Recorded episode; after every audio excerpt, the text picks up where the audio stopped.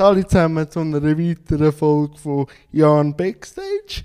Das Mal sitzt wie so wie mit Kerzli der Cenk. Sali Cenk. Sali Jan. Würdest du dich mal kurz vorstellen, wer du bist und was du alles so machst?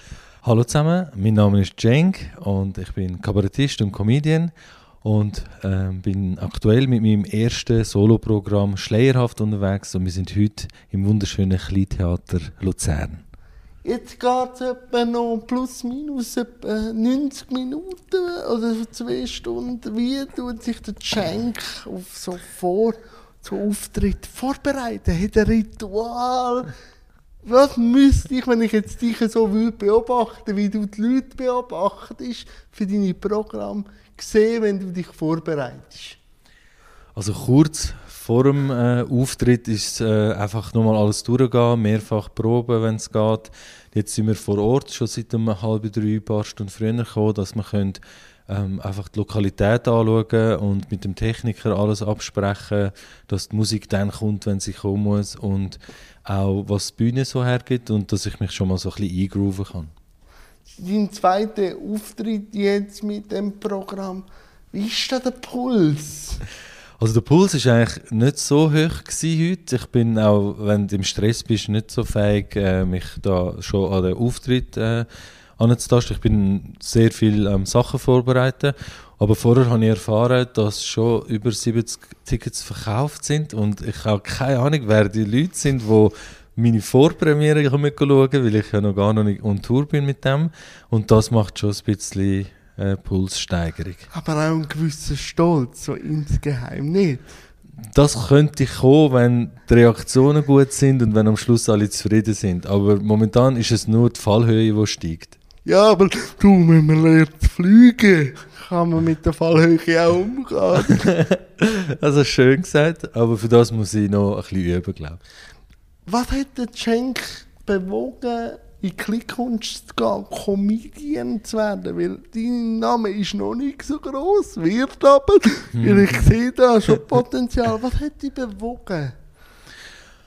Also ich, ich bin immer schon sehr, äh, habe eine gewisse Affinität gehabt für Auftritte. Ich habe in der Schule schon immer, wir hatten so eine Klassenstunde gehabt am Mittwoch, wo wir Probleme besprochen haben, und weil wir nicht so eine Problemklasse sind, okay. ist einfach irgendwie gesungen worden oder wir haben Vorschläge gemacht, ob wir etwas vorführen dürfen. Und dann haben wir so Otto Walkes-Sketches ja. nachgespielt und sowas. Und dann am Susi sorglos. ja, genau, genau. Susi sorglos. Ja, ähm, und dann sind wir auch am Schulsilvester hat es immer Möglichkeiten gegeben zum Auftreten und ja, ich glaube, also im Innersten ist es ein gewisses Maß an Anerkennung, die man sich wünscht und das, die, die Zugehörigkeit. Man gehört einfach viel schneller dazu, wenn man die Leute zum Lachen bringt und man wird einfach gemacht und wer wird nicht gern gemacht? So. Was gibt dir das Gefühl auf der Bühne? Beschreib mal das Bühnengefühl. Währenddessen? Ja, kannst allgemein bei der Probe, wenn du das letzte Mal nach der Probe runtergehst, wenn du das erste Mal raufgehst, wenn du oben bist, wenn du in der Pause runtergehst, wenn du von der Pause raufgehst, beschreib mir einfach mhm. gesamthaft das Gefühl Bühne. Also im Vorfeld, vor einem Auftritt, kommt es immer stark darauf an, wie sehr ist man schon vorbereitet, wie sehr weiß man schon, was man macht und wie sehr sitzt das. Wenn es sitzt, dann ist man weniger nervös und kann sich ähm, ganz entspannt an der Abend äh, entfalten. Aber so wie es momentan ist, ist eine große Aufregung vorhanden schon im Vorfeld. Und dann, wenn es dann kurz vor dem Auftritt ist, ist das so der Peak von der Nervosität. Dann, wenn man dann einen Schritt auf die Bühne gemacht hat und der erste Lacher kommt, ist es, äh, dann fällt so die Last ein bisschen von einem. Hast du gern, wenn es ein bisschen nervös, wenn es ein bisschen kribbelt? Ich glaube, gar nicht kribbeln darf es nicht. Ja, das ist nicht so gut. Nein, weil dann ist es wie so ein bisschen eine Routinesache und es soll immer eine gewisse Aufregung soll schon da sein, es ist schön. Aber ja, bei der Probe ist zum Beispiel das Problem, ich arbeite in einer Kunstform, wo man sehr viel mit Reaktionen schafft. Ja.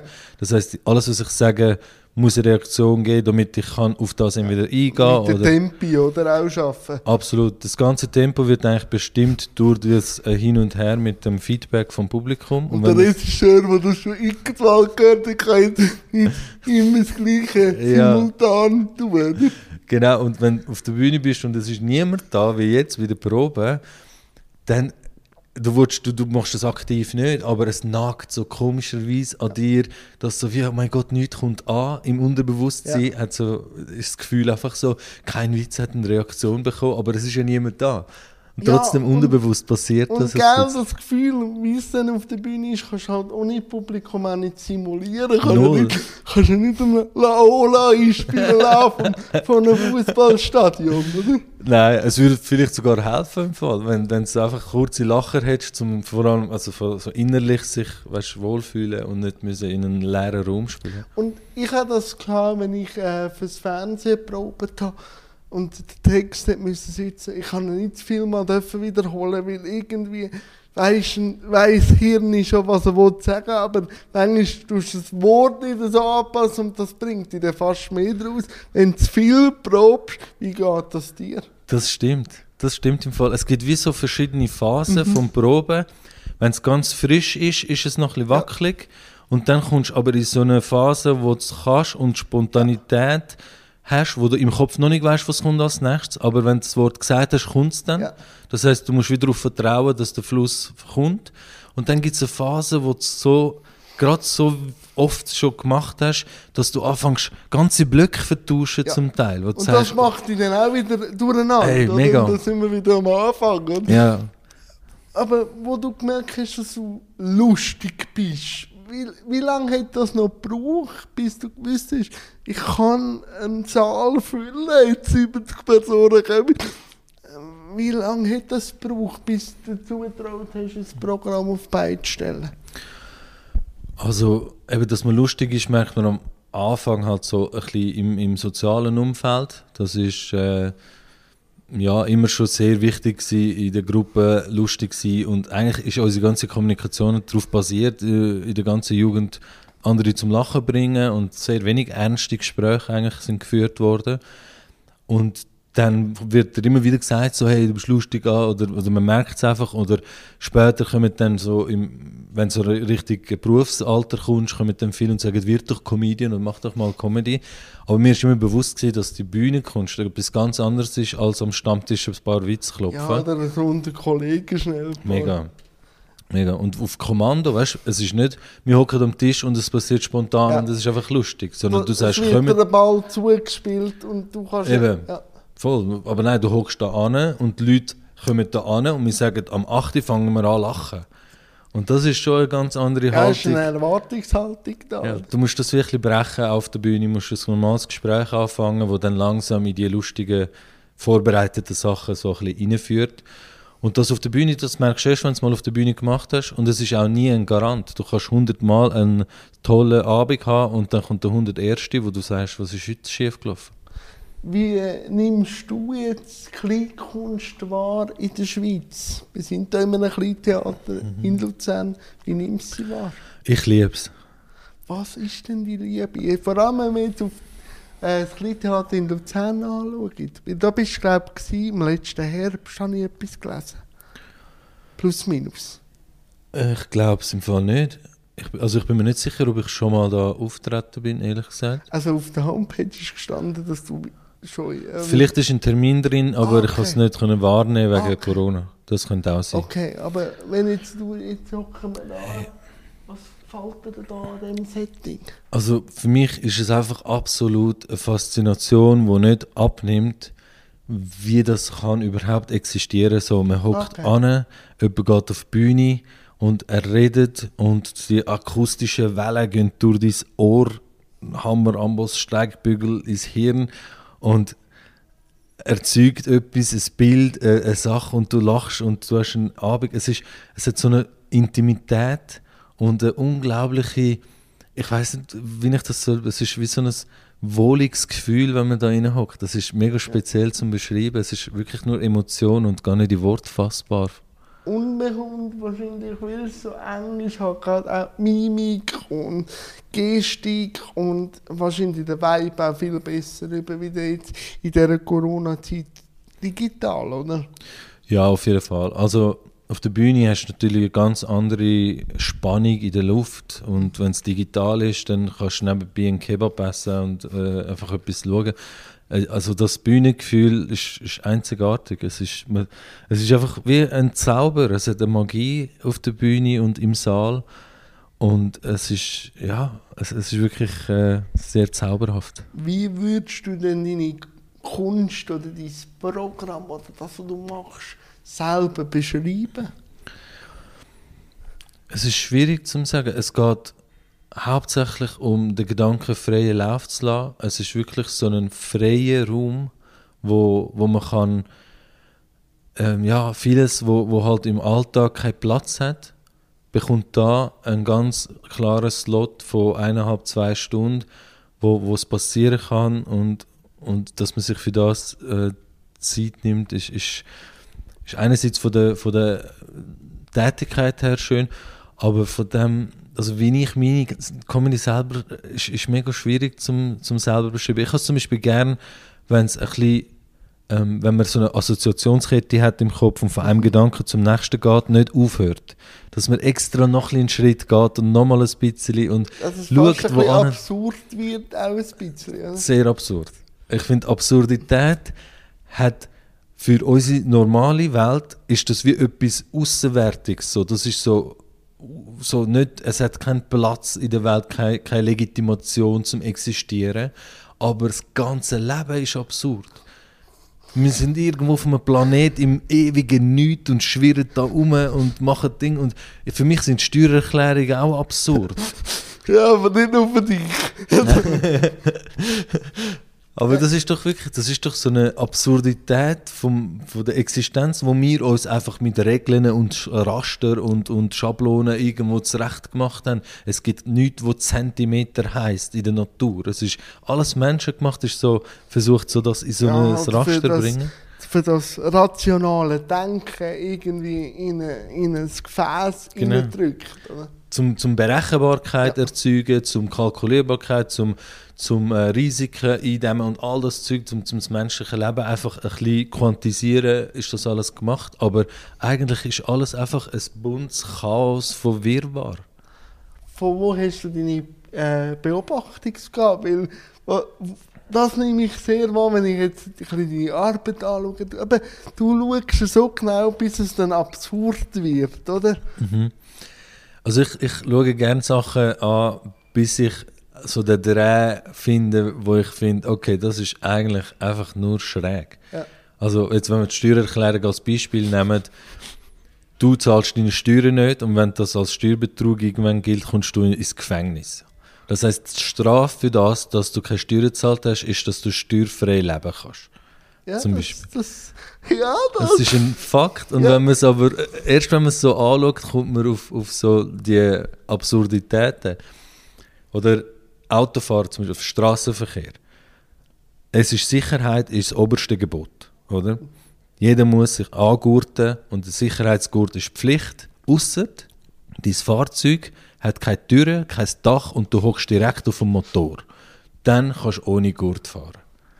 Super. Aber das muss irgendwo benannt werden, oder?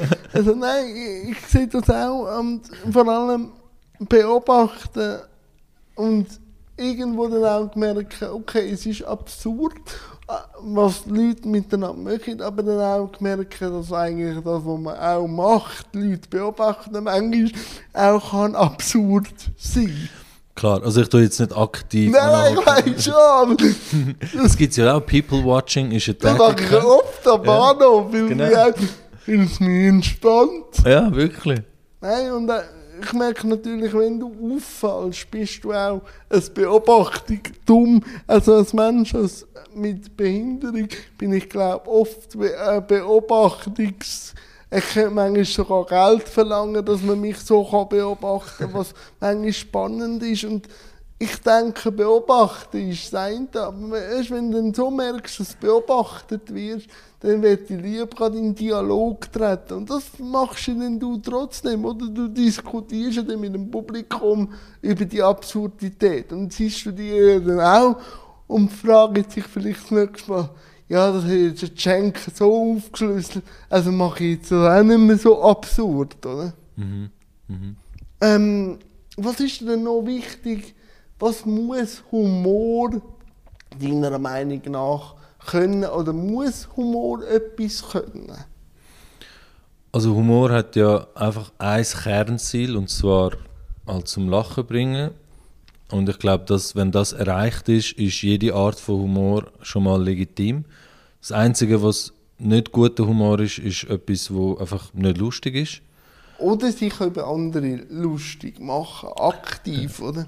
Also, also nicht über das Absurde, mhm. sondern aktiv auf etwas mhm. anspielen, oder?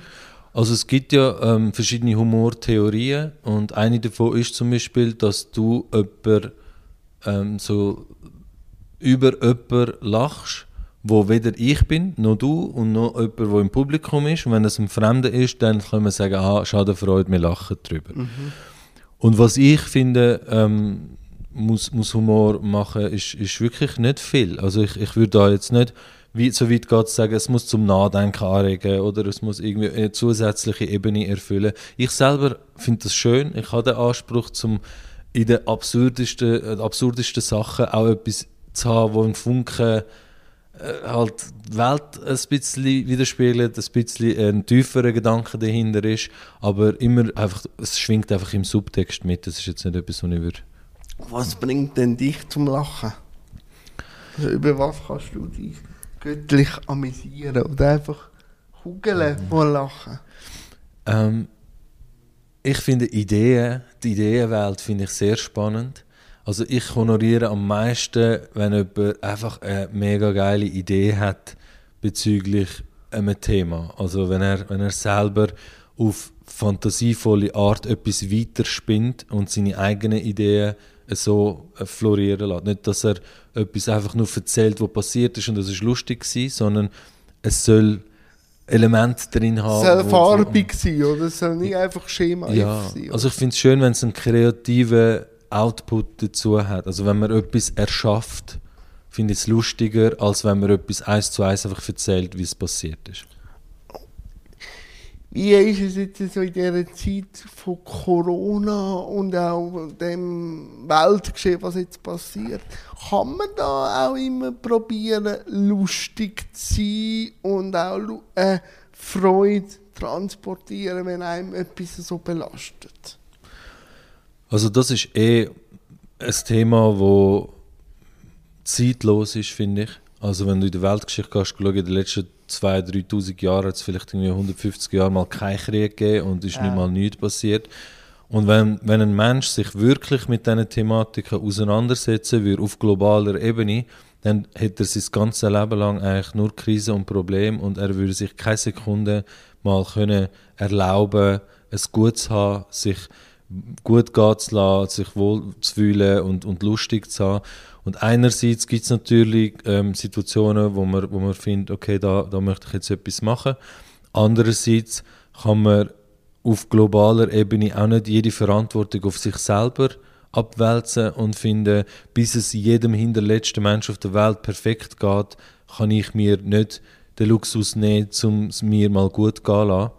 Weil ich glaube, dann wären wir auch nie jetzt. Nein, das sicher nicht. Und äh, es kann natürlich auch, jetzt kommen 70 Leute, also Stand vor etwa 20 Minuten, yeah. vielleicht sind es jetzt 80 oder 90. Und wenn ja genau das äh, eine Stunde, anderthalb, zwei Stunden sich mit Absurdem beschäftigen, weil das Oberabsurdum Leben ja manchmal so erdrückend ist, ja. dass es vielleicht gut ist, in einem so einem Rahmen über absurd zu können lachen. Oder? Genau, das ist vielleicht auch eine gute Antwort für deine Frage von vorher, was Humor machen können, ähm, soll. Und das ist zum Beispiel, ich sehe, wenn ich eine Aufgabe drin sehe, dann ist es einfach abschalten können und ähm, vielleicht ein, zwei Stunden Ferien haben vom Alltag, dass man wirklich gedanklich wie ein, äh, eine Wellness-Kur bekommt, wo man einfach mal nicht sich mit Alltagsproblemen beschäftigen muss. Das kann man vorher und nachher machen und währenddessen. Darum bin ich jetzt nicht so auf der Kabarett-Schiene, wo ich sage, ich möchte all die Aktualitäten verarbeiten mit den Leuten, weil das machen sie den ganzen Tag schon. Ja, Und da gibt es auch genug Leute, die das auch schon gut machen. oder? Absolut, das auch. Aber dann sollen sie da kommen und einfach mal zwei Stunden einfach das Hirn abschalten und das Herz ein bisschen ähm, füllen mit Glückshormonen. Wann hast du letztes Mal einen schleierhaften Abend oder Gedanken gehabt, wo dich jetzt beschäftigen, dass nachher über schleierhaftes Programm machst? Wie ist das Ja. entstanden, schleierhaft? Ähm, also schleierhaft, ich, ich muss dazu sagen, ich ähm, tue alles sehr äh, chaotisch darstellen. Alles wird nach außen spontan und sehr äh, verworren und, und die Geschichte geht so ineinander rein und, und verwickelt sich in tausend Richtungen. Es ist aber im Hintergrund schon sehr strukturiert. Er Also- muss es ja auch. Du übst ja einen Text. Also muss es ja irgendwo einen roten Faden drin haben. Ja. Und äh, Schleierhaft ist eigentlich das erste von vier Solo-Programmen, wo ich parallel am Vorbereiten bin. Ich tue Informationen und, und Ideen und alles, was ich sammle, gerade kategorisieren und jedes Programm hat für mich wie ein übergeordnetes Ah, okay. Thema. Damit ich nicht jeden Witz überall raushaue, sondern ich nehme das dann und sage, oh, das passt besser in das Thema und passt in das.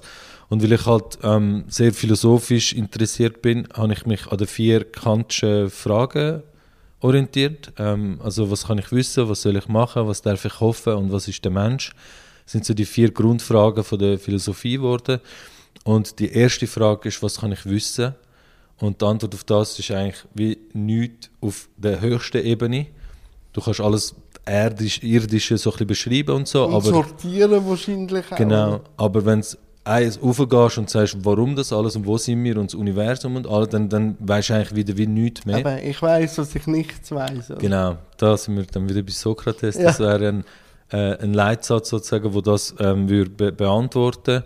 Und das ist sozusagen das Grundlegende für das erste Programm, dass ich eigentlich planlos bin, dass ich ein, keine Ahnung habe von nichts und so im Leben ähm, um, umhergehen. Und ähm, der Schleier und Haft gehören natürlich in das Programm rein, weil man hätte ja auch können sagen, warum oder ich weiß es nicht oder keine Ahnung oder so nennen. Und äh, schleierhaft heißt es, weil es geht um den Abend äh, von der Hochzeit von meiner Cousine, wo der absurdeste Abend von meinem Leben ist.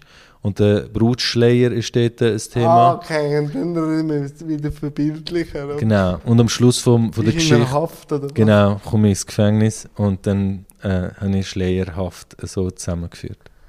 Andere haben Mühe, manchmal ein Programm auf die zu stellen. Du redest schon von vier Programmen und du musst so wie in einem Discounter das und in das, in die Box, in die Box.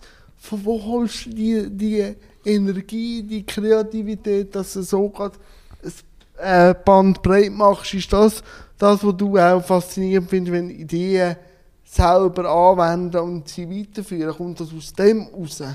Ja, also ich äh, arbeite nicht so Ja, ich weiss schon. minutiös dran. Ich tue einfach nur Schubladen aufmachen und sage, das rühre ich mal in die Schublade rein momentan. Nur am ersten arbeite ich dann wirklich Ah, okay, konkret. also raus. Ja. Und das andere hört, also mit der Idee finden und, und Themen überlegen, das hört eigentlich gar nie auf.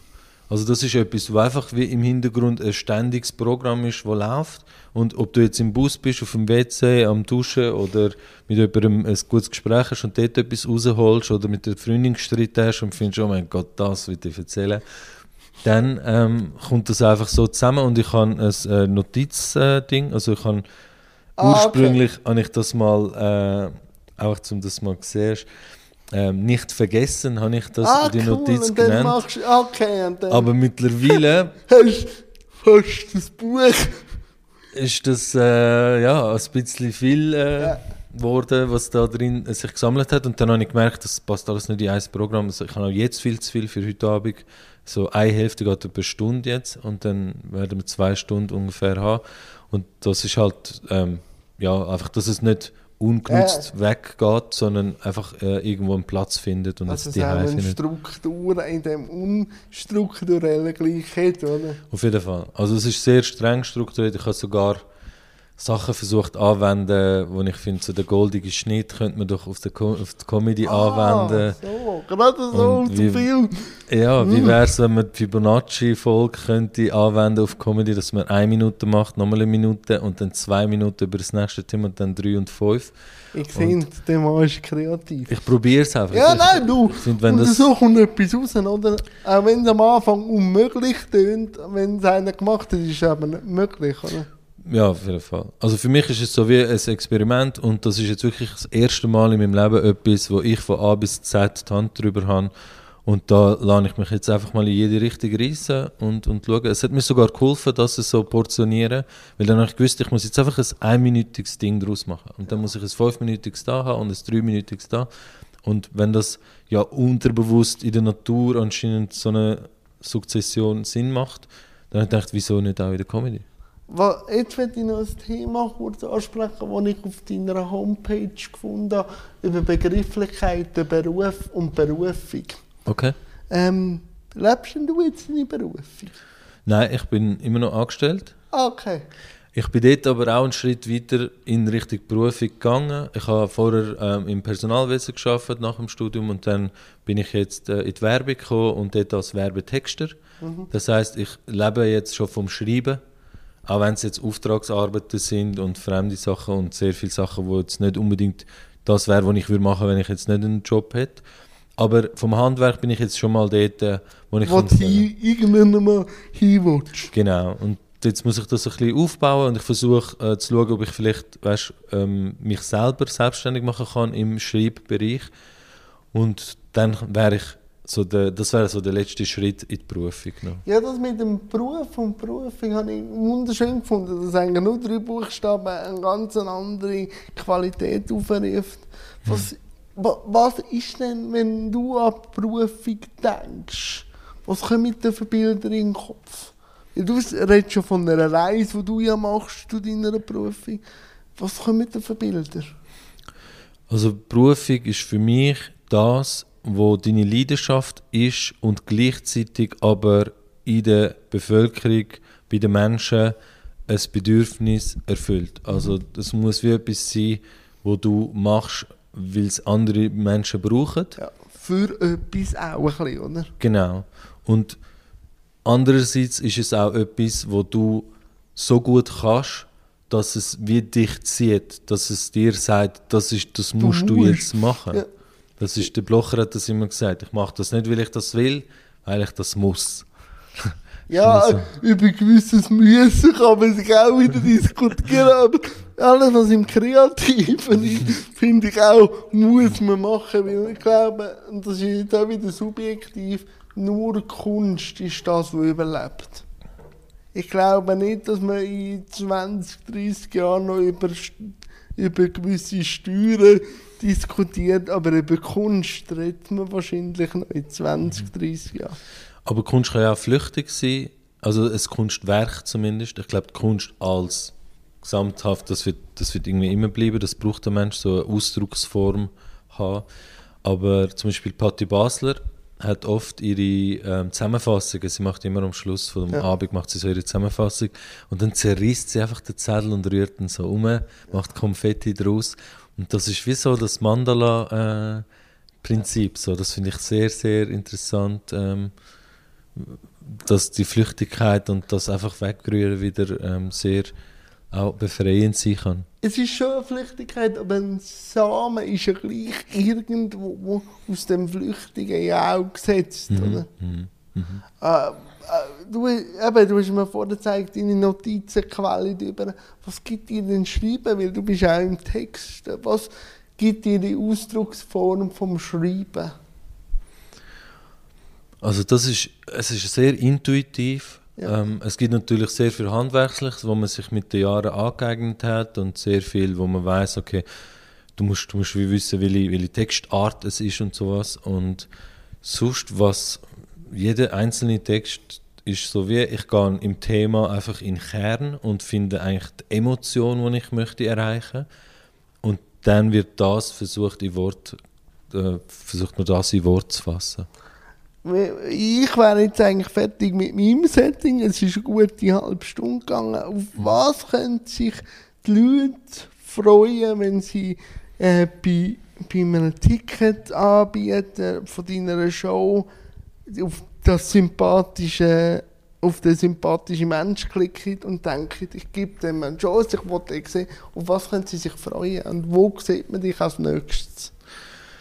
Also auf was sie sich freuen können, ist ja, vielleicht einfach, dass ein kleiner Bub sich einen kleinen Traum... Winti-Bub, oder? Ja, ein, ein waschechter Winti-Bub sich einen, einen Traum am verwirklichen ist und ihm dabei können zuschauen, wie er seine Gedanken ähm, freien Lauf lässt und auf einen, auf einen schönen Abend und auf ein äh, Zusammenkommen von einer Gruppe von lachenden Menschen, die in dieser Konstellation wahrscheinlich nie mehr in einem Raum zusammenfinden werden. Aber um einen flüchtigen Augenblick von nur Kreativität. Oder? Absolut. Hey, Cenk, mich hat es wahnsinnig gefreut. Ich wünsche dir einen guten Puls heute Abend Hey, danke. und auf ein anderes Mal. Danke vielmals. danke, Jan. Messi vielmals.